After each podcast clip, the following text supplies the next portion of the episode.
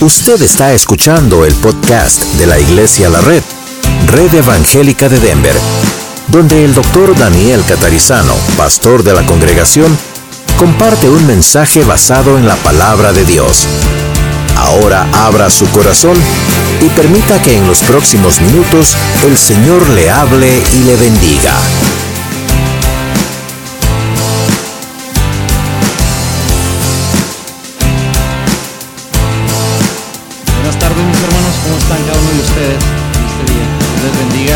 Bueno, el día de hoy eh, seguimos hablando ¿no? en torno a este evento tan especial, tan maravilloso ¿no? que es la resurrección de nuestro Señor Jesucristo.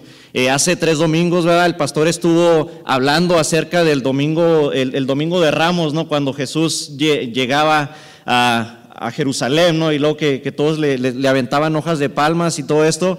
Y el domingo pasado también nuestro hermano Víctor nos dio un mensaje muy hermoso acerca de la resurrección, ¿no? Cuando eh, las mujeres descubrieron la tumba vacía. Bueno, vamos a estar hablando también de un pasaje en relación a esto. Ahora usted se podría preguntar, ¿no? ¿Cuál es la razón o por qué tanto hincapié? O usted, eh, por ejemplo, que quizá es la primera vez que nos visita o es la primera vez que visita una iglesia cristiana y se hace esta pregunta, ¿no? ¿Por qué será que tanto, eh, eh, no sé, tan- tanto énfasis en este tema de la resurrección? Bueno, como ya lo habíamos mencionado antes, la resurrección es, es el evento más importante para el cristianismo. Pero bueno, vamos a ir a Lucas 24, versículos 13 al 35.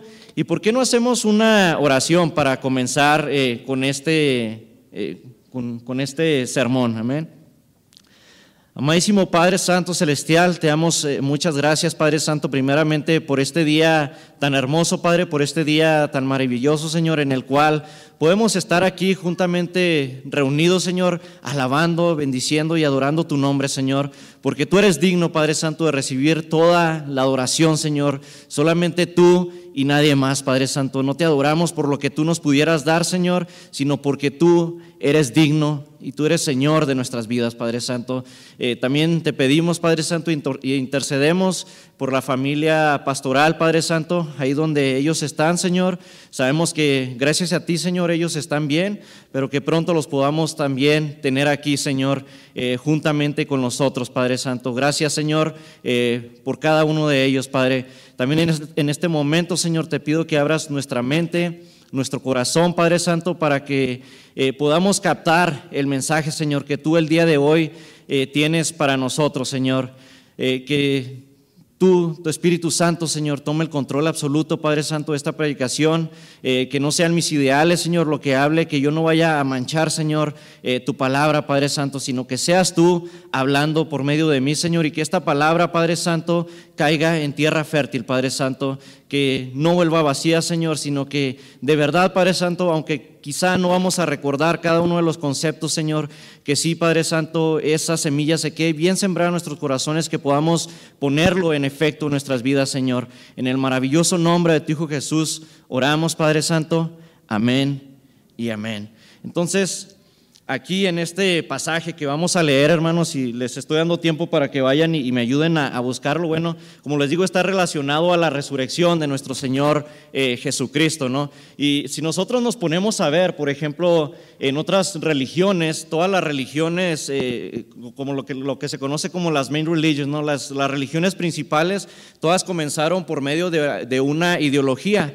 Bueno, el cristianismo tiene muchas cosas diferentes ¿no? a, las religiones creadas por el hombre y esta es una de ellas, que el cristianismo no comenzó por una ideología solamente, sino que comenzó por un evento y esta es la resurrección de nuestro Señor eh, Jesucristo. Si usted va y visita eh, las, las, tumbas ¿no? de cualquier otro líder religioso, usted va a encontrar ahí los huesos de ese líder religioso, o bueno, quizá ya están desintegrados, no sé, ¿verdad? Pero ahí usted va a encontrar las tumbas de estas personas. Mas, sin embargo, si nosotros vamos ¿no? a, la, tumba de Jesucristo, no vamos a encontrar nada. ¿Por qué? Porque Cristo no solamente murió, sino que Él resucitó al tercer día y por medio de esto se quedó demostrado que verdaderamente Él es quien dijo ser, ¿no? El Hijo de Dios que vino a entregar su vida por cada uno de nosotros, ¿no? Por amor a nosotros. Entonces, uh, bueno, vamos ahí, vamos a, ver este, este pasaje, vamos a leer en la palabra de Dios en Lucas capítulo 24 y versículos del 13 al 35. Eh, les voy a pedir que me sigan ahí y dice, dice así la palabra de Dios de esta, de esta manera en el versículo 13. Y aquí dos de ellos iban en el mismo día a una aldea llamada Emaús Ahora, ¿a cuál día? No podríamos preguntar aquí, ¿a cuál día se está refiriendo? Bueno, en el contexto de lo que estamos leyendo, seguimos con lo que estaba predicando nuestro hermano Víctor la semana pasada, ¿no? Que cuando las mujeres descubrieron la tumba vacía de nuestro Señor Jesucristo. Entonces, esto es lo que, es lo que le sigue de ahí. Entonces, estamos hablando del mismo día, ¿no? Ese día domingo de resurrección y era el primer día de la semana. Por eso es que nosotros nos reunimos los domingos, nosotros estamos recordando que Cristo resucitó un domingo, ¿no? Hay personas eh, que dicen que los cristianos estamos mal eh, porque eh, este bueno, nos empezamos a reunir por Constantino, no sé, cosas así, ¿no? Pero podemos ver en, los evangelios, en los hechos, muchas partes en el Nuevo Testamento, donde la iglesia primitiva comenzó a reunirse los domingos recordando este suceso que Cristo había resucitado. Entonces, eh, si vienen con eso, no, no, no les crea, hay maneras de demostrar esto, ¿no? Por eso nosotros nos reunimos, nosotros estamos recordando que Jesús resucitó un domingo. Y bueno, ellos iban a una aldea llamada Emaús, que estaba, dice aquí, a 60 estadios de Jerusalén. Estas 60 estadios, ¿no? si nosotros lo traducimos a nuestro sistema de medida de hoy en día, podríamos decir que son aproximadamente unas 7 millas o 11 kilómetros, ¿no? cualquiera que a usted le guste más, 7 millas, 11 kilómetros, entonces era relativamente cerca a Jerusalén. ¿no? Y, es algo, algo curioso, hermano, que eh, podemos ver en los evangelios que, eh, y, y, en el libro de los Hechos, bueno, cuando, cuando Jesús, él se presentó físicamente después de haber resucitado, eran en lugares cercanos a Jerusalén. En Jerusalén es donde comenzó eh, el crecimiento de la iglesia, fue donde se empezó a predicar la resurrección de nuestro Señor Jesucristo. Y esto nos habla de que es un suceso verdadero, de que fue un suceso histórico. ¿Por qué? Porque era cerca donde él mismo había sido eh, crucificado y había sido enterrado. Entonces, si esto fuera una mentira, eh, sería algo fácilmente, eh, sería fácil pues de desmentirlo, ¿no? Solamente con que enseñaran el muerto, el, perdón, el cuerpo muerto de Jesús, ¿no? Ahí mismo se hubiera parado el crecimiento eh, de la iglesia. Simplemente algo ahí para que, para que analicemos, ¿no? Pensemos en esto. Y dice, e iban hablando entre sí de todas aquellas cosas que habían acontecido. Sucedió que mientras hablaban y discutían entre sí, Jesús mismo se acercó y caminaba con ellos, mas los ojos de ellos estaban velados para que no le conociesen. Y les dijo, ¿qué pláticas son estas que tenéis entre vosotros mientras camináis? ¿Y por qué estáis tristes? Respondiendo uno de ellos, que se llamaba Cleofas, le dijo, ¿eres tú el único forastero en Jerusalén que no ha sabido las cosas que en ella han acontecido en estos días. Ahora, aquí sabemos que estos dos discípulos no eran necesariamente, no estaban dentro de, los doce, no de los doce apóstoles, sino aquí vemos que era una persona llamada Cleofas y eh, la otra persona no se menciona quién era. Por ahí la, tradición, algunos piensan que quizá era su esposa, quizá era un amigo de él, no sabemos, solamente podemos especular, pero eh, no, no podemos decir con exactitud quién era la otra persona. Entonces él les dijo, ¿qué cosas? Y ellos le dijeron, de Jesús Nazareno, que fue varón, profeta, poderoso en obra y en palabra delante de Dios y de todo el pueblo.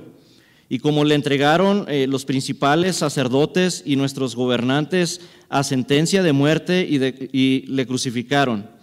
Pero nosotros esperábamos que, que Él era el que había de redimir a Israel. Y ahora, además de todo esto, hoy es ya el tercer día que esto ha acontecido. Aunque también nos han asombrado unas mujeres de entre nosotros, las que antes del día fueron al sepulcro, estas mujeres de las que habíamos mencionado que descubrieron la tumba eh, vacía. Y como no hallaron su cuerpo, vinieron diciendo que también habían visto visión de ángeles, quienes dijeron que Él vive. Y fueron algunos de los nuestros al sepulcro y hallaron así como las mujeres habían dicho, pero a él no le vieron. Entonces él les dijo, oh insensatos y tardos de corazón para creer todo lo que los profetas han dicho. ¿No era necesario que el Cristo padeciera estas cosas y que entrara en su gloria? Y comenzando desde Moisés y siguiendo por todos los profetas, él les declaraba en todas las escrituras lo que, lo que de él decían, o sea, lo, le, mostraba ¿no? que desde el Antiguo Testamento, ¿no? desde el principio, todas las profecías que se hablaban de Jesús, de él mismo, llegaron a la aldea a donde iban y él hizo como que iba más lejos, mas ellos le obligaron a quedarse, diciéndote, quédate con nosotros, porque se hace tarde y el día ya ha declinado, o sea, ya se estaba haciendo noche. Entró pues a quedarse con ellos y aconteció que, estando sentado con ellos en la mesa, tomó el pan y lo bendijo, lo partió y les dio. Entonces les fueron abiertos los ojos y le reconocieron. Mas él se desapareció de su vista y se decían el uno al otro, ¿No ardía nuestro corazón en nosotros mientras nos hablaba en el camino y cuando nos abría las escrituras, o sea, la palabra de Dios?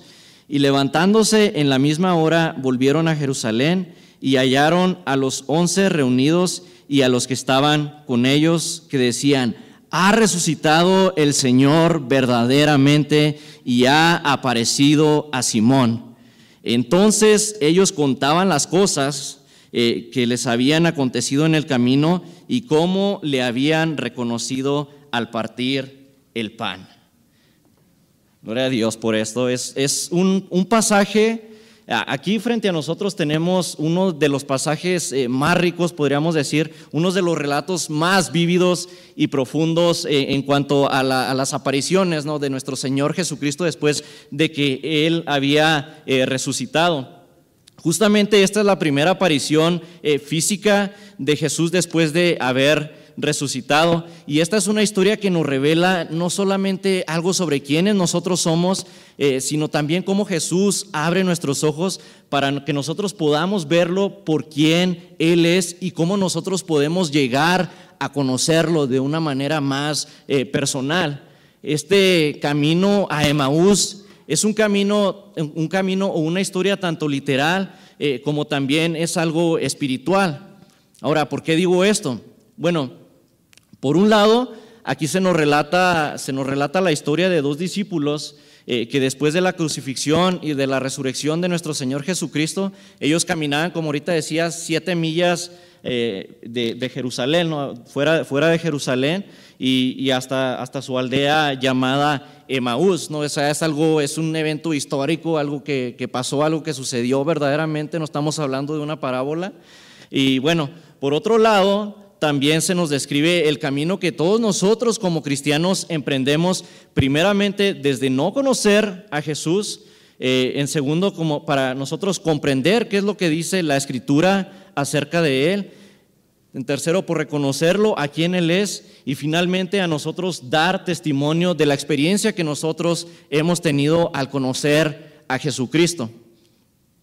En este pasaje hay, eh, bueno, hay muchas cosas que nosotros podemos aprender, que nosotros podemos comprender de esto, no hay mucho jugo que podemos sacar, pero aquí hay cuatro puntos que eh, yo pude, pude sacar de esto, ¿no? Y, que me gustaría eh, enseñar en esta tarde. Hay cuatro puntos, cuatro cosas que nosotros podemos comprender. Y el primero de ellos es que Jesús nos busca. Aquí en este pasaje, aunque los discípulos sabían eh, quién era Jesús, no eran discípulos de Jesús, aunque no eran de los doce apóstoles, pero eh, eh, posiblemente eran de los que le seguían, ellos en este momento no le reconocieron. Ellos habían sido testigos ¿no? de, todas estas cosas que habían sucedido en Jerusalén, ¿no? de la muerte, de, cómo, el, Señor había sufrido ¿no? todo esto. Y sin duda también habían escuchado en muchas ocasiones las cosas eh, que Jesús había testificado de sí mismo, ¿no? todas las profecías que el Señor hacía eh, de sí mismo. Sin embargo, ellos no pudieron reconocer a Jesús cuando lo vieron. Y yo me imagino que como ellos también eran discípulos de Jesús, eh, ellos pudieron ver todo este despliegue de poder, ellos pudieron estar con Jesús ¿no? a través de los milagros que Él hizo y todo esto, mas sin embargo ahí ellos no podían eh, reconocerle. Ahora nos podríamos preguntarnos por qué es que ellos no le reconocieron. Y hay eh, varias razones por las cuales ellos no le reconocieron aquí en, este momento. Eh, la primera de ellas es que Dios no quería que le reconocieran en ese momento. Aquí en el idioma original o en, en, este pasaje que estamos leyendo se transmite la sensación de que Él les impidió reconocerlos porque Dios tenía el propósito de cegar sus ojos a la realidad. Ahora, espérame tantito.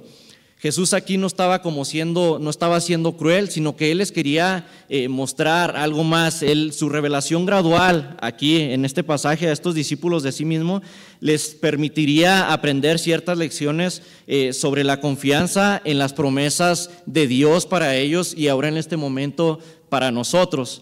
Ah, a los discípulos se les había hablado de estos eventos muchísimas veces, ¿no? Jesús habló muchas veces de esto que era necesario eh, suceder eh, que era necesario que él atravesara, mas sin embargo eh, ellos no lo, no lo, habían creído o no lo habían entendido. ¿no? Y no solamente estos discípulos, sino inclusive vemos, por ejemplo, a los líderes, ¿no? vemos al apóstol Pedro, vemos a los apóstoles, muchos de ellos, después de que Jesús fue crucificado, habían vuelto a hacer lo que ellos estaban haciendo antes. ¿no? había una tristeza, pienso hasta una depresión ¿no? con esto que había sucedido. ¿Por qué? Porque no habían comprendido verdaderamente muchas de las cosas que el Señor había expresado eh, de sí mismo.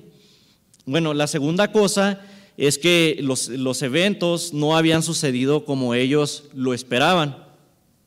Estos discípulos ¿no? y muchos de los que seguían a Jesucristo, como también lo mencionó el pastor dos domingos atrás, ellos tenían una idea preconcebida de quién Jesús era.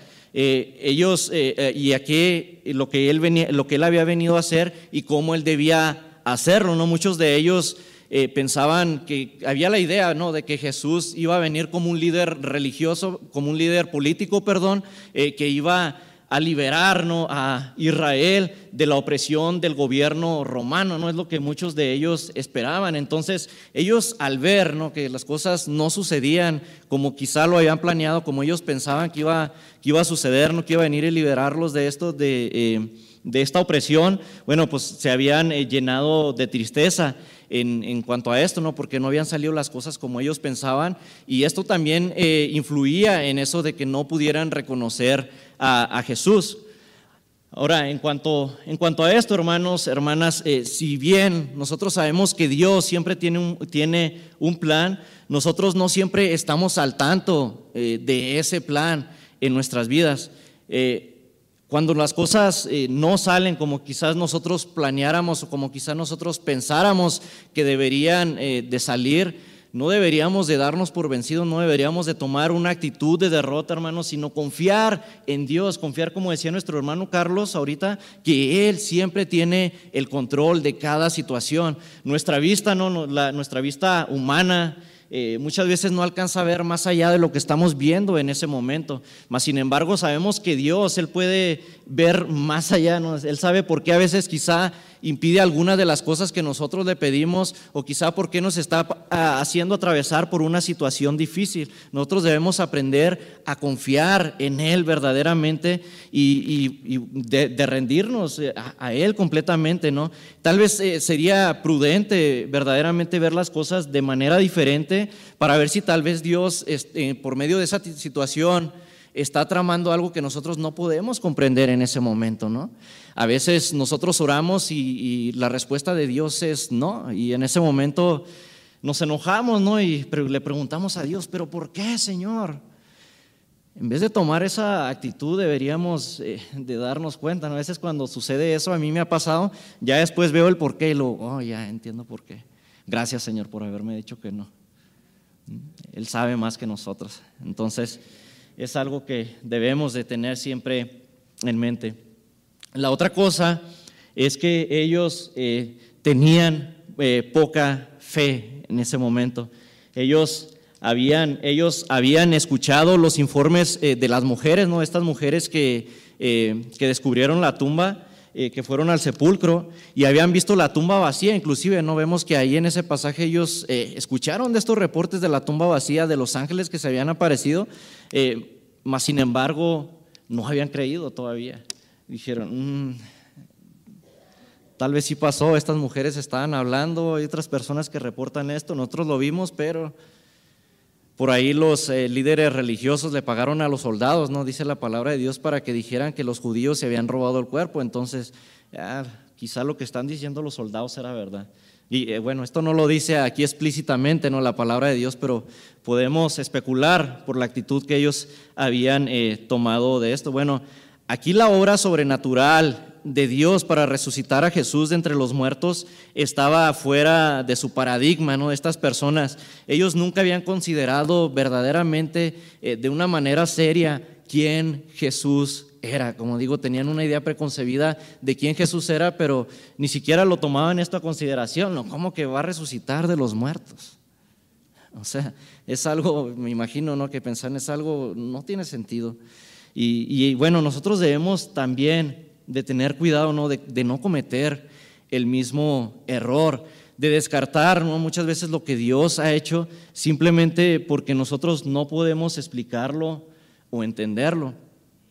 Sabe que en este tiempo, en este tiempo en el cual nosotros estamos viviendo, estamos viviendo un tiempo donde eh, la ciencia ¿no? o el método científico ha llegado al punto donde la gente casi lo idolatriza.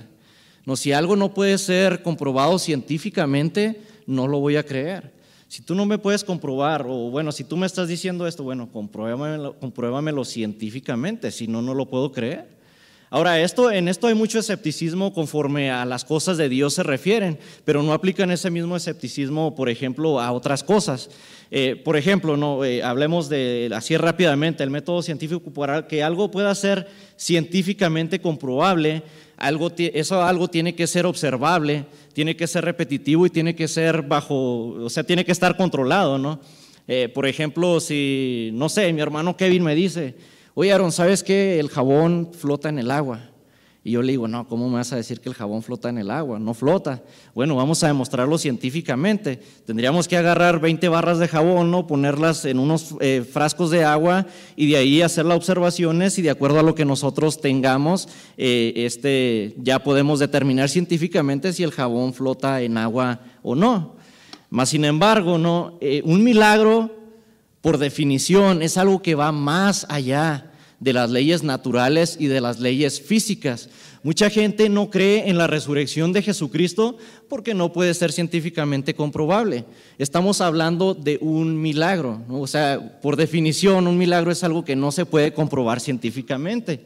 Ahora, pues esa persona no podría decir, bueno, pues qué fácil, no te la quitas. Bueno, algo que es abiertamente, por ejemplo, que es ampliamente aceptado eh, por la sociedad de hoy en día, sobre todo en las escuelas, en las universidades, es la teoría darwinista de la evolución. Bueno, ese es un grandísimo ejemplo de algo que no puede ser científicamente comprobable. Es solamente una teoría. ¿Por qué? Porque no puede ser observable. No hay manera de que puedas comprobarlo científicamente. Ahora, el mismo escepticismo que estás mostrando para la resurrección de Jesucristo, ¿por qué no la muestras para esto también? Entonces, eh, si bien la obra sobrenatural eh, de, de, Dios, muchas veces Él utiliza las cosas naturales para hacer algo, a veces él, él hace cosas que van mucho más allá de nuestro entendimiento, ¿no? Eh, como decía, por definición es algo que va más allá de las leyes naturales, de las leyes físicas, algo que no tiene manera de ser explicado científicamente, cuando ya no se puede más, ¿no? cuando ya eh, la, la, ciencia médica, cuando ya la medicina hizo lo que se tiene que hacer y que le dice, ¿sabe qué, hermana? perdón, ¿sabe qué, señora? Su hijo está desahuciado, su hijo se va a morir, y hicimos todo lo que teníamos que hacer, pero en ese momento hay un acto directo de Dios en esa persona y luego después al siguiente día van y lo revisan, ¿sabe qué, hermana? ¿Sabe qué, señora? Su hijo está bien, no sé qué pasó. Eso es un milagro. Y nosotros creemos en un Dios de milagros. Y entonces, si nosotros creemos, ¿verdad? Que Dios hizo toda la creación, lo que Él creó, todo lo que existe, para Dios, o sea, si podemos creer en eso, ¿no? La creación del universo, para Dios el resucitar a alguien, o sea, ¿Cómo vamos a creer pues que, Dios va a crear el universo, pero no vamos a creer que va a levantar a una persona de entre los muertos? Estamos hablando del ser más poderoso eh, en, el universo, ¿no? no podemos limitarlo a nuestra mente, no podemos limitarlo a nuestro entendimiento. ¿Por qué? Porque a comparación, no, nuestra mente, a comparación de la mente de Dios, sería como un mosquito comparado a la de nosotros. Bueno, nosotros debemos de, tener cuidado de no cometer este eh, mismo error. El hecho de que ellos supieran de Jesús, estos discípulos, no significa que lo conocían verdaderamente. El hecho de que ellos pudieran verlo no significa que ellos pudieran ver realmente quién era. Mucha gente, hermanos y hermanas, hoy en día y, quizá personas entre nosotros eh, han escuchado acerca de Jesús, piensan conocer de Jesús, han leído acerca de Él, o inclusive usan su nombre a veces cuando oran, o inclusive han echado fuera demonios, o han, eh, no sé, han pasado cosas sobrenaturales, pero hay personas que aún así no conocen verdaderamente a Jesús. No lo reconocerían en verdad si lo vieran. ¿Por qué? Porque sus ojos no han sido abiertos todavía. Conocer de Él, hermanos y hermanas, y conocerle a Él son dos cosas muy diferentes. Procuremos conocerle a Él. Amén. Bueno, la segunda cosa que nosotros podemos aprender en cuanto a este pasaje es que Jesús abre nuestros ojos. Amén. Y es lo que siempre le pido al Señor. Abre mis ojos, ¿no? Hasta una canción, abre mis ojos, oh Cristo. Bueno, no soy cantante, así es que no voy a ponerme a cantar aquí. vemos ahí en el, en el versículo 27, ¿no? Vemos que él dice, entonces, comenzando por Moisés y por todos los profetas, Jesús les interpretó lo que se refería a él en toda la escritura. Aquí va para aquellos que dicen, a mí no me habla hermano de estudiar la palabra de Dios, porque la palabra mata más el espíritu vivifica, con todo respeto, ¿verdad? Pero si bien nosotros, nosotros no conocemos aquí, ¿verdad? Eh, los, los, pasajes que, que, Jesús usó, nosotros sabemos que Él ahí literalmente les abrió las escrituras, Él les empezó a explicar, ¿no? Con fin de mostrarles cómo desde el Antiguo Testamento se señalaba ¿no? ese, ese cumplimiento, ¿no? esta obra que ahora estaban viendo ante ellos. Nosotros si nos ponemos a, leer bien la palabra de Dios, hermanos, si no nada más la leemos así rapidito, vamos a ver que desde Génesis hasta el Apocalipsis se nos habla de Jesús, se nos habla del amor de Dios hacia nosotros y de la obra redentora, ¿no? Por amor a nosotros, ¿no? Si usted pone atención desde literalmente desde el primer capítulo de la Biblia hasta el último se nos habla de Jesús. Entonces él aquí, no sé, yo me imagino ahí, ¿no? Desde Génesis les estuvo explicando y luego pasando por Moisés. Yo estoy muy seguro que él les habló de Isaías 53, porque es muy explícito, es muy, ah, no sé, yo no sé cómo una persona no podría llegar a leer Isaías 53 y decir, no, esto no se refiere a Jesús. Literalmente describe ¿no? todo lo que Jesús después, eh, todo lo que después se cumplió en su muerte y después en su, en su resurrección. Es tan explícito este, este capítulo de Isaías que en muchas sinagogas está prohibido.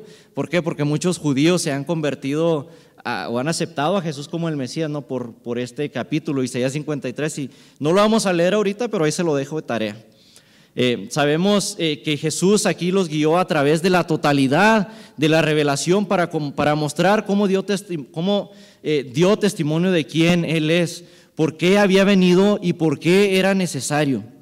Jesús quería que vieran que si solo creyeran lo que las escrituras dicen acerca de Él, ellos entonces entenderían por qué vino y por qué tenía que sufrir. Ellos, sabían, ellos habrían sabido quién era Él. Las escrituras, hermanos y hermanas, o sea, la Biblia, la palabra de Dios, nos, nos dan testimonio de quién verdaderamente es Jesús. Y Él, hasta el día de hoy, utiliza su palabra para mostrarnos quién Él es verdaderamente. Podemos ver, por ejemplo, en Lucas capítulo 16, versículo 31, nos dice la palabra de Dios. Si no escuchan a Moisés y a los profetas, no se convencerán si alguien inclusive se levanta de entre los muertos. Juan capítulo 1, versículo 45 nos dice, Felipe encontró a Natanael y le dijo, hemos encontrado aquel de quien Moisés escribió en la ley y también lo hicieron los profetas, Jesús, el hijo de, José de Nazaret. Y luego después en Juan capítulo 5, versículo 46, vemos que dice, por si creyeras a Moisés, me creerías a mí, porque él escribió acerca de mí. Este es Jesús mismo hablando, ¿no? Entonces las escrituras son las que nos dan testimonio eh, de, Jesús mismo. Muchas personas, hermanos y hermanas, nos van a tratar de decir de quién Jesús es. Muchos, por ejemplo, te dirán que Él es una de las muchas formas o uno de los muchos caminos para llegar a Dios. Inclusive esto yo lo miré ahí en un programa de televisión, una presentadora muy famosa, que dijo, ¿quién dijo que Jesús es el único camino para llegar al cielo? Hay muchos caminos para llegar al cielo. Y las personas, bravo, aplaudiendo. Claro, cuando uno le habla a las personas lo que ellos quieren escuchar, va a recibir ovaciones, ¿no? Más sin embargo, si uno predica la palabra de Dios, vamos a sufrir eh, rechazo. Ahora, Jesús, hermanos y hermanas, no es un camino, ni siquiera es el mejor camino, sino que Él es el único camino para llegar al cielo, hermanos. Así dice la palabra de Dios. Otros te dirán, por ejemplo, que Él solamente fue un gran hombre, o que fue un gran profeta, o que fue un buen maestro, lo cual a mí me parece un tanto absurdo o muy absurdo. ¿Por qué? Porque como lo dice el, eh, eh, C.S. Lewis, no sé si lo conozcan ustedes, C.S. Lewis es, uno, para mí es uno de mis escritores preferidos, es uno de los más grandes, si no el más grande defensor de la fe cristiana en la era moderna. Y él dice, en cuanto a esto, dice, hay tres opciones. O Jesús era verdaderamente quien dijo ser, el Hijo de Dios, o él era un mentiroso, o él era un total lunático. ¿Por qué? Nosotros no podemos creer que él era, que no era Dios, pero que solamente él era un gran maestro de la moral. ¿Por qué? Porque él enseñó que él es Dios. Entonces, una persona, ¿verdad?, que es sabia, una persona que tiene sabiduría, no va a ir, no va a ir por ahí diciendo que es Dios. Aquí, gracias a Dios, ¿no? En Iglesia La Red tenemos la gran bendición de tener un pastor con mucha sabiduría, ¿no? Aprendemos mucho. Muchos de nosotros eh, hemos llegado aquí justamente por eso, porque aquí hemos encontrado la sana doctrina que no encontrábamos en otros lugares. Mas, sin embargo, yo le aseguro que si usted agarra una foto de nuestro hermano catarizano y la pone ahí en su pared, le pone unas veladoras, él mismo va a ser el primero en, en reprenderlo, ¿no? Entonces, alguien que es sabio verdaderamente no va diciendo que es Dios. Y ahora, podría, podría ser un mentiroso. ¿Por qué? O quizá decir, bueno, a lo mejor él en realidad no creía eso, pero nada más lo dijo para ganar adeptos. Sabemos por la palabra de Dios que él nunca cometió pecado. La mentira es un pecado, entonces eso queda descartado. ¿Cómo podríamos saber? Pues la única definición, perdón, la, la única conclusión sería que él verdaderamente es quien dijo ser. Y podemos saber esto por qué porque como ahorita decía, todas las profecías que él hizo y todas las profecías desde el Antiguo Testamento vemos que fueron cumplidas en él. Y la parte tenemos este gran evento de la resurrección donde quedó demostrado, donde Dios mostró que él es quien dijo ser, ¿no? Él lo levantó de los muertos y dando con esto como el sello de garantía diciendo, sí, lo que él dijo es verdad. Y ahora esto no solamente lo vemos en la palabra de Dios, con esto, esto nos debería de ser suficiente, pero hay personas que no lo es aún, que esto no lo es suficiente, pero hay la evidencia histórica, hermanos, que hay de acuerdo a la resurrección es abrumante. Es, eh, hay muchísima evidencia si usted quizá no, no, sabe nada de esta evidencia, yo le invito, voy a aprovechar aquí a hacer un comercial, le invito a que escuche el programa de los jóvenes de la red, hoy a las 7 de la tarde. Vamos, no le vamos a hacer justicia, la verdad, a esto que, a la tanta evidencia que hay pues para la resurrección de Jesucristo, pero hay muchísima evidencia en cuanto a esto y aparte que tenemos eh, la palabra de Dios. Entonces otros nos, las personas no nos, tratarán de decir quién Jesús es, pero en realidad fuera del conocimiento de las escrituras, o sea, de la Biblia, nunca nosotros tendremos una una comprensión adecuada o verdadera de quién Jesús es. Y esta es una de las razones, hermano y hermana, por las cuales es tan importante creer que toda la Biblia es la palabra de Dios y que esta no se contradice y que es inerrante. ¿Por qué? Porque si la Biblia eh, es digna, eh, perdón, no es digna de confianza, aunque sea en una sola cosa, por ejemplo, si usted dice, bueno, creo todo, creo la resurrección y esto, pero bueno, lo del éxodo, eso de que salieron de Egipto, no sé, no sé si es verdad eso, a lo mejor, quizás eso no es verdad. Eh, bueno, si no es digna de confianza en uno, entonces todo lo podríamos poner a tela de juicio, podríamos llegar a dudar de toda la palabra de Dios. Pero hermano, cuando eh, o sea, la Biblia es o toda, o toda la Biblia es la palabra de Dios o no lo es en lo absoluto. Y aquí por eso es bien importante que nosotros comprendamos esto, que la, vida, la Biblia es la palabra de Dios impresa y que es inerrante y que no se contradice. Cuando usted, hermano o hermana, conoce verdaderamente las escrituras, estas fortalecerán su fe y solo a través de la fe es que nosotros podemos venir a Jesús. La verdad de las escrituras sobre, sobre Jesús eh, conducen a la fe personal en Jesús por medio de nosotros. Por eso es bien importante que conozcamos la palabra de Dios, porque ahí es como nosotros podemos eh, conocer en verdad quién Dios es, quién Jesús es, cómo Él quiere que nosotros actuemos, ¿no? cuál es su plan para nosotros. En este pasaje aquí que nosotros estamos estudiando, eh, Dios impidió que estos dos discípulos reconocieran a Jesús para transmitir una gran verdad, una verdad muy profunda y esta verdad es que aún, y si nosotros viéramos, es posible que todavía no creamos. Un gran ejemplo de esto no es, por ejemplo, Judas. Él estuvo con Jesús, anduvo con los demás discípulos, él vio milagros, él vio, miró muchas cosas, no viendo ahí, mas sin embargo él nunca creyó. Y podemos verlo porque él, él lo traicionó, no podía estar ahí, él lo estaba siguiendo, era el tesorero del grupo, él, cargaba el dinero, mas sin embargo él nunca creyó que Jesús era, que Jesús era eh, Dios. y bueno, nosotros debemos de confiar en el testimonio de las escrituras. Jesús nos dice, hermanos, que debemos de tener la verdad bíblica para entender quién Él es. Nosotros podemos ver esto, por ejemplo, en Romanos capítulo 10, versículo 7. ¿Qué nos dice la palabra de Dios en Romanos capítulo 10, versículo 7? ¿Qué nos dice que la fe viene por el qué? ¿Por el ver milagros? Nos dice que la fe viene porque Dios contesta siempre que sí a nuestras oraciones. O nos dice porque vemos eh, obras sobrenaturales.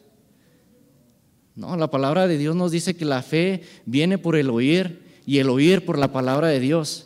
En otra, en otra versión que tiene el mismo mensaje, simplemente eh, lo escribe de otra manera diferente, en la nueva Biblia viva dice, así que la fe nace cuando se presta atención a las buenas noticias acerca de Cristo.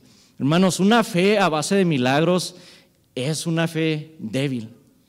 ¿Por qué? Porque en el momento en el que nosotros dejemos de ver milagros, en el momento en el que nosotros dejemos de ver manifestaciones sobrenaturales o dejemos de sentir eso que es maravilloso, vamos a pensar que el Espíritu Santo no está ahí.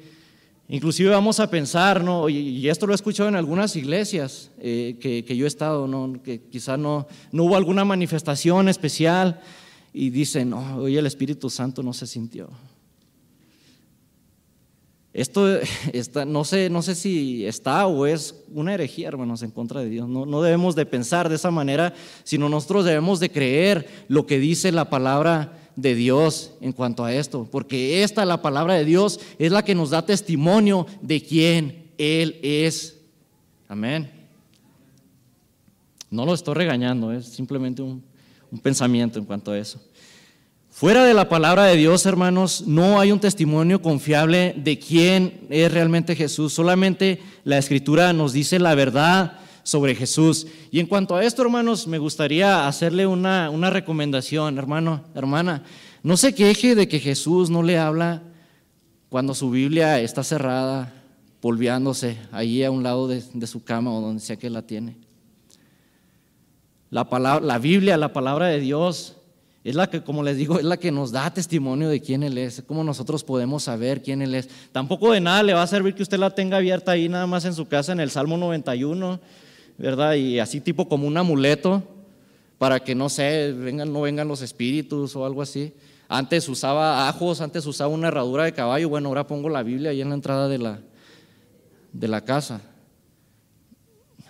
La palabra de Dios es para que la leamos, hermano, para que nosotros nos fortalezcamos en nuestra relación personal con Dios y de esta manera podamos conocerle más a Él. Amén. Bueno, y luego veamos lo que dice en el versículo 30 y 31, y esto es lo que nos lleva al tercer punto, que es que Jesús eh, se revela a sí mismo. Dice así, y aconteció que estando sentado con ellos en la mesa, tomó el pan y lo bendijo y lo partió y les dio. Entonces les fueron abiertos los ojos y le reconocieron, mas él se desapareció de su vista. Esto nos lleva al tercer punto y es que Jesús se revela a sí mismo. Él se revela a sí mismo a nosotros. Aquí, si nosotros ponemos atención, podemos ver que fue eh, solo cuando tuvieron comunión con Jesús que Él se les reveló, ¿no? que se les fueron abiertos los ojos, que ellos pudieron ver quién Él es. Jesús, hermanos, se le revela a aquellos cuyos ojos Él ha abierto a través de la verdad de su palabra. ¿Usted quiere conocer quién Dios es verdaderamente? Lea la palabra de Dios. Lo invito. Algo que nos debe de llamar mucho la atención aquí también es que fue alrededor de la mesa de la cena donde los ojos de los discípulos se abren y ven a Jesús como Él es en realidad. Eh, inclusive si vemos en, en, los evangelios, después de la resurrección, muchas de las apariciones de Jesús están asociadas con el compañerismo en la mesa, cuando ellos estaban cenando. Él los acompañó a cenar. Podemos ver que él comió pescado ahí con ellos, o sea que no era un fantasma. Los fantasmas, hermanos, hermanas, que yo sepa, no comen, no comen pescado. Entonces él estaba comiendo con ellos, no estaban compartiendo la cena. Lo podemos ver, por ejemplo, eh, más adelantito en, en, este mismo capítulo, en el versículo 41 y 43. También lo podemos ver en Juan capítulo 21, versículos del 9 al 15 donde él se presentó ahí donde estaban eh, cenando. Ahora, no es, no es, la razón no es de que a Jesús le gustara mucho cenar, o bueno, no sé, ¿verdad? Quizás sí, pero la, en, realidad la, eh, la verdad en cuanto a esto, hermanos, ¿qué es lo que representa la cena? La cena es algo, es algo muy íntimo. La cena representa la intimidad. No, inclusive cuando usted, por ejemplo, invita a un hermano, una hermana, un amigo a cenar en su casa, ¿no? Usted agarra y prepara todo, ¿no? Limpia la casa, saca, saca la, la, vajilla esa que nomás tiene guardada para ocasiones especiales, ¿no? Y es algo muy íntimo, es algo hermoso y también eso representaba en aquellos tiempos. Entonces, lo que representa aquí es que es en la intimidad de la comunión, es cuando Jesús se nos revela.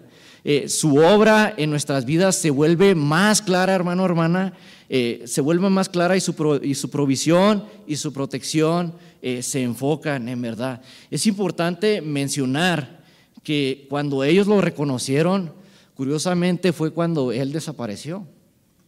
¿Esto qué nos dice? Esto nos deja ver, hermanos, que la comunión con Él no iba a depender de su capacidad para verlo, sino que más bien de que creyeran a su palabra. Amén. Y esta, y esta es, la, es, la, manera, pues, como nosotros podemos tener o conocer más de Él. Yo no sé si ustedes han visto a Jesús personalmente, yo personalmente no, pero espero verlo algún día y yo tengo la fe de que lo voy a ver cara a cara. Amén. Bueno, veamos finalmente la respuesta ¿no? de estos dos discípulos una vez que que ellos lo reconocieron.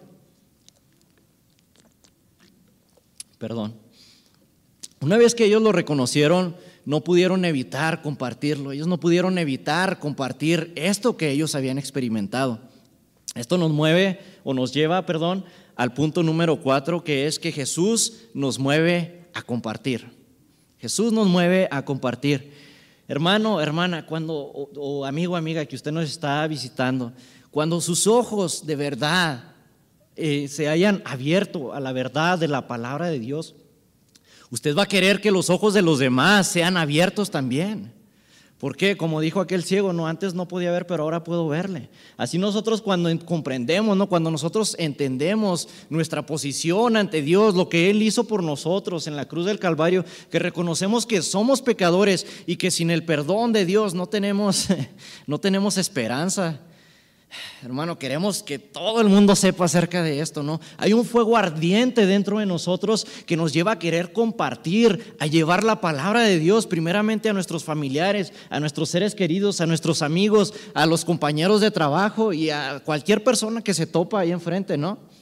Eh, Dios me ha permitido la gran bendición de aquí. Yo aquí puedo dar ejemplo de muchos hermanos que llegaron muy nuevos y este inclusive no voy a mencionar los nombres porque no quiero que se me pase ninguno, ¿no? Pero que llegaron así como, no sé, a veces mm, no estaban seguros de si querían aceptar a Dios, no, no, estaban, no, conocían nada del Evangelio. Eh, inclusive algunos decían, no, yo no voy a salir de, de la iglesia de donde yo soy. Pero luego ahora los veo y cómo ese, tienen ese, ese fuego ardiente de, ir y predicar el Evangelio, de ir y compartir las buenas nuevas de salvación. ¿no? Inclusive unos comparten videos, comparten eh, cosas ahí en el Facebook, este, salen a, repartir este, tratados, van y, predican de la palabra de Dios y digo, wow. Y eso hasta a mí me motiva también, digo, no, no me tengo que quedar atrás. Tenemos, tenemos que echarle ganas, no nos tenemos que olvidar y no tenemos que dejar que ese fuego se apague, sino que siempre buscar, hermanos, llevar la palabra de Dios a los demás. Y esto es algo que el Señor eh, quiere que nosotros hagamos, que compartamos esa experiencia que nosotros mismos hemos tenido. ¿Usted se imagina ah, la emoción que deben haber sentido estos dos discípulos al, una vez que sus ojos fueron, fueron abiertos? En, el versículo 32 eh, se, dice que se decían uno al otro, dice, ¿no ardía nuestro corazón dentro de nosotros mientras nos hablaba en el camino, mientras nos explicaba las escrituras? Bueno, aquí se refiere eso como, por ejemplo, hermano, cuando, cuando usted por fin entiende una verdad de la palabra de Dios, no, un versículo que ya lo había leído, no sé, 200 veces, pero en ese momento el Espíritu Santo le revela algo en ese versículo wow, no, así como arde eso dentro de uno. Yo, un, ejemplo muy grande que puedo dar de esto, hermanos, yo eh, nací y crecí en una iglesia, por ejemplo, donde se negaba la Trinidad. No se creía en la Trinidad. Y, este, inclusive ahí se, eh, no sé, casi el, un trinitario es peor que ser un ateo. Y entonces yo me acuerdo que yo estaba, vine a la escuela de ministerios y, estábamos hablando de, teología, eh, estamos en el eh, en el curso de teología y justamente se estaba hablando de, la Trinidad y en ese momento es cuando yo más me acuerdo, pues así, por fin comprendí, por fin capté, el Espíritu Santo me, me reveló la verdad de Dios y así en ese momento decimos en inglés, está así como mind blown, ¿no? así casi, casi miré los planetas y todo así, dije, ah, por fin por fin puedo comprender, ¿no? Y así, esto es a lo, que se refiere, ¿no? La, palabra de Dios, ellos estaban con ese, eh, ¿cómo se llama? Estaban eh, ardiendo pues no en su corazón esto esta verdad que se les había revelado no de la resurrección de Jesucristo de que esto había sido necesario que él muriera pero que ahora él estaba resucitado frente a ellos y, y cómo, cómo, su encuentro con Jesús había sido emotivo, los había agitado por dentro, había conmovido sus propios corazones. Y una vez que ellos fueron conmovidos por la verdad, ellos no pudieron evitar compartirla. Amén. Así cuando también nosotros por fin comprendemos la verdad, no podemos evitar compartirla. Y no deberíamos evitar compartirla. Amén. Y tanto así, ¿no? De estos, estos dos discípulos que en esa misma hora, aún y como vemos, ya, ya estaba oscureciendo, ¿no? Así oscuro como estaba, cuando ya era tarde, ¿no? Aún y que el camino posiblemente era peligroso, Aún así, ellos partieron hacia Jerusalén y dieron testimonio de que Jesús había resucitado, de que había caminado con ellos, de que había hablado con ellos, de que Él les había explicado las escrituras y de que inclusive partió el pan en su mesa. O sea, no importaba ¿no? Lo, que, lo que estaba sucediendo, lo que, no sé, las estaba oscuro, no sé, a lo mejor habían criminales, ahí eran, como le digo, siete millas, entonces esas siete millas ya se iban a, convertir en 14 millas.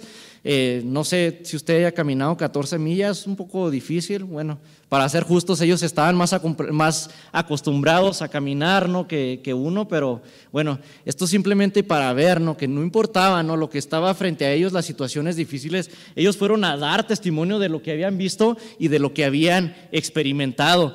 Todos nosotros, hermanos, si verdaderamente hemos experimentado al Salvador y la salvación, al Salvador resucitado, todos debemos de, sentir, de sentirnos conmovidos eh, por emociones eh, similares.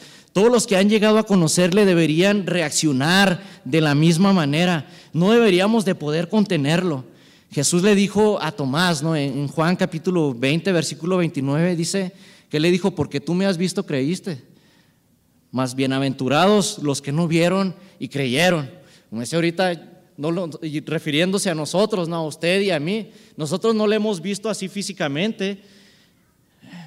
Podríamos saber, hablamos con Él, ¿no? Eh, por medio de la oración, pero no le hemos visto así. Mas, sin embargo, nosotros hemos creído, yo espero y yo tengo confianza, ¿no? Que usted ha creído en, este, en el mensaje del Cristo resucitado.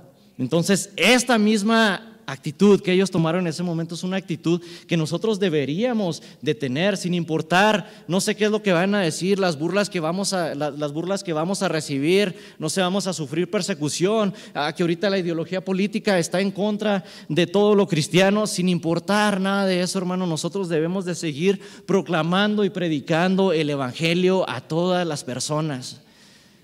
Amén. Bueno, hermanos, para, para concluir, yo sé que ya me alargué un poquito. Eh, una serie de preguntas que me gustaría hacerles para que, ah, para que podamos reflexionar. ¿Usted verdaderamente conoce a Jesús? ¿Conoces verdaderamente a Jesús? ¿Alguna vez se le han abierto los ojos a quién es Él y qué ha hecho por usted? Si sabía usted también y tiene entendido que Él camina él camina con usted y que también habla con usted. A veces tenemos una mala ideología, pensamos que eh, aquí en el templo es solamente donde, donde Dios está. Mas sin embargo dice la palabra de Dios que Él está en todo lugar, Él es omnipresente, Él está en todo lugar. ¿No? Y a veces vivimos afuera, ¿no? Eh, así como, como si no creyéramos en esto. tenemos una vida allá afuera, ¿no? En el trabajo, haciendo eh, diferente tipo de cosas y luego venimos aquí a la iglesia y no sé, al mirar la cruz algo nos sucede, Señor. Ahora sí, aquí tratamos de actuar como santos, ¿no? O venimos, por ejemplo, en el carro con, con, la esposa, ¿no? Y peleando y la esposa llorando, pero en cuanto ya cuando llegamos aquí, ahora sí, no sé cómo usted le llame a su, a su esposa, ¿no? Gordita, viejita, no sé, eh, para de llorar para que no te vean los hermanos. Entramos a la iglesia. Oh, Señor. ¿Usted cree que eso es agradable para Dios? El cristianismo verdadero es una relación personal, viva, eficaz, directa con una persona, con la persona de Jesucristo. Y ahora, esto mucho de nosotros lo entendemos, pero tristemente se ha convertido en un cliché para muchas personas. Yo recuerdo una conversación que tuve con una persona en un trabajo y me decía, oye, tú eres hermano, ¿verdad? Le digo, sí, yo también soy cristiano y pues yo yo lo había visto cómo él era y las cosas que hablaba, las cosas que decía. Decía, bueno, pues, vamos a darle el beneficio de la duda. Le digo, ¿en qué congregación te congregas o a qué iglesia vas? No, yo, yo no creo en la, en la, en la, ¿cómo se dice? En la religión organizada o este sí, organizada y todo eso, ¿no? Yo tengo mi relación personal con Dios, yo oro todas las mañanas, le pido que me bendiga en mi trabajo, que bendiga a mi familia y todo, pero yo no voy a la iglesia porque a veces está llena de hipócritas, he sufrido cosas así. Bueno, le digo, ok, sí, el cristianismo es una relación con Dios, pero ¿cómo me vas a decir tú, le digo yo, eh, que tienes una relación con Dios y deliberadamente le estás desobedeciendo? La palabra de Dios nos dice explícitamente que no debemos dejar de congregarnos, dice como algunos tienen por costumbre. Tú conoces eso en la palabra de Dios, mas sin embargo deliberadamente estás escogiendo no venir o no, no ir a la iglesia. Ahora, si te das cuenta, digo, en esas, las oraciones que tú me dices que tienes, no, tú le pides y le pides, Señor, bendíceme, lléname esto y aquello, y así, puro para mí, para mí, para mí, puro para acá, decimos los mexicanos, puro para acá, para acá y nada para allá. ¿Te fijas que tu oración está centrada en ti? Estás buscando la mano de Dios, pero no estás buscando el rostro de Dios. Y Él es lo que pide de nosotros que busquemos su rostro. Amén. Y esa, para que haya una verdadera relación, tiene que haber comunicación. ¿no? Y esa es una verdadera eh, relación. Entonces tenemos que comprender que Él camina y habla también con nosotros. Hermano, hermana, usted puede testificar verdaderamente de la presencia de Dios en su vida, es algo que tenemos que hacer y que como decía ahorita no debemos dejar de hacer. Ni siquiera tenemos que saber mucha teología, no tenemos que conocernos todo, teología sistemática, exégesis, todo eso, y que es muy importante, es muy bueno hacerlo, yo no estoy diciendo que no, pero la mayoría de las personas que aún no han conocido a Cristo, si usted llega y le empieza a hablar de teología y esto, a veces no le van a entender.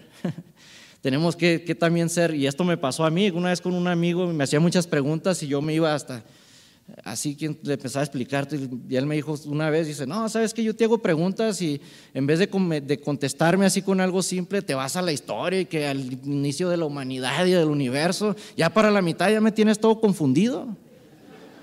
Y eso me cayó así como una, como una cachetada, en serio, dije, bueno, es, cierto, o sea, a veces eh, el, el, Evangelio es, es algo simple, hasta un niño lo puede comprender, hermano. Simplemente tenemos que compartir ese, el, testimonio ¿no? de Cristo, de quién es Él, ¿verdad? De cómo Él ha transformado nuestras vidas. Y claro, seguirnos preparando para nosotros conocerle más a Él de una manera personal por medio de la palabra de Dios. Hermanos, su experiencia con Él ha sido tan real, tan conmovedora, tan transformadora, que le ha llevado a contarles a otros acerca de Él. Y bueno, a base a lo que usted haya preguntado, a esas preguntas, ¿Qué piensa usted hacer en esta tarde? Si usted se ha dado cuenta de que por medio de esta predicación, por medio de esta enseñanza, de que quizá usted verdaderamente no le conoce personalmente, Él está esperando con los brazos abiertos. No demore más a responder esta invitación que Él está haciendo a su presencia. Y si usted se ha dado cuenta que sí, de verdad es cristiano, pero que hay cosas que eh, quizás está fallando, como también yo cuando estuve estudiando esto, Eh, decía mi hermano Carlos ahorita en la mañana, cuando tú estás estudiando para hacer una predicación, al primero que te llega es a ti. Y le digo, es cierto, es verdad. Entonces también Él está esperando con los brazos abiertos, Él nos perdona. Entonces simplemente nos tenemos que arrepentir de eso, no pedirle perdón. Y, bueno, si usted aún no le ha conocido, pídale perdón y recíbale a Él como su Señor y su Salvador. Él nunca rechaza un corazón contrito y humillado. Hagamos una oración, mis hermanos, para despedirnos. Amado Señor, te damos muchas gracias, Padre, por este maravilloso tiempo, Señor, que nos has permitido estar pasando, Padre, alabando y bendiciendo tu nombre, Señor. Gracias, Padre, porque tú eres bueno, porque tu misericordia es para siempre, Señor. Gracias por tu palabra, Señor, y porque tú nos sigues hablando, Padre Santo, aún y cuando nosotros no lo merecemos, Padre. Gracias Jesús, porque cuando nosotros lo único que merecíamos era la muerte, el infierno, la condenación eterna, tú entregaste tu vida voluntariamente por amor a nosotros. Gracias Señor por darnos lo más hermoso que tú tienes, que es Jesús mismo, porque no solamente nos diste una persona, eh, a una, una respuesta, sino que nos diste a una persona, a la persona de tu Hijo amado Jesucristo. Padre Santo, te pedimos, Señor, que así como nosotros nos vamos en esta tarde, Padre, que no solamente se quede aquí esta predicación, Padre Santo, esta enseñanza que tú has traído a través de tu siervo, Señor, sino que se quede bien impregnado en nuestros corazones, Padre, que podamos meditar en ella y que podamos comprender, Señor, que tú quieres que te conozcamos cada vez más y más, Señor, que todo nuestro pensar, que todo nuestro vivir, Señor, que todo lo que nosotros hagamos sea de acuerdo a tu voluntad, Padre Santo. Si hay personas aquí que aún no te han conocido de una manera personal, Señor, que ellos vengan arrepentidos, Señor, a ti, que ellos reconozcan su pecado, Señor, y que te reciban en este mismo momento, Señor, como su Salvador y Señor Padre Santo. Avívanos, Padre Santo, y muéstranos qué es lo malo que hay dentro de nosotros, Señor, qué es aquello que debemos de cambiar, Padre Santo, y que de esta manera haya una convicción de pecado en nosotros y podamos venir arrepentidos, Señor, y podamos venir con ese lamento, Padre Santo, reconociendo que solamente tú nos puedes salvar, Señor, que tú solamente nos puedes liberar de eso, eh, eh, de ese pecado, Señor. Gracias, Padre, por tu amor y por tu misericordia, Señor, que como lo dice tu palabra, Señor, se renueva cada mañana, Padre. Te alabamos, Señor, te bendecimos, Padre, no por lo que tú nos pudieras dar, Padre, sino porque tú eres digno, porque tú eres Dios y Señor, Padre Santo, y porque tú eres digno, Padre Santo. Te alabamos, te bendecimos, Padre, y nos despedimos de este lugar, pero nunca de tu presencia. Muchas gracias por escuchar el mensaje de hoy. Si tiene alguna pregunta en cuanto a su relación personal con el Señor Jesucristo o está buscando unirse a la familia de la Iglesia La Red, por favor no duden en contactarse con nosotros.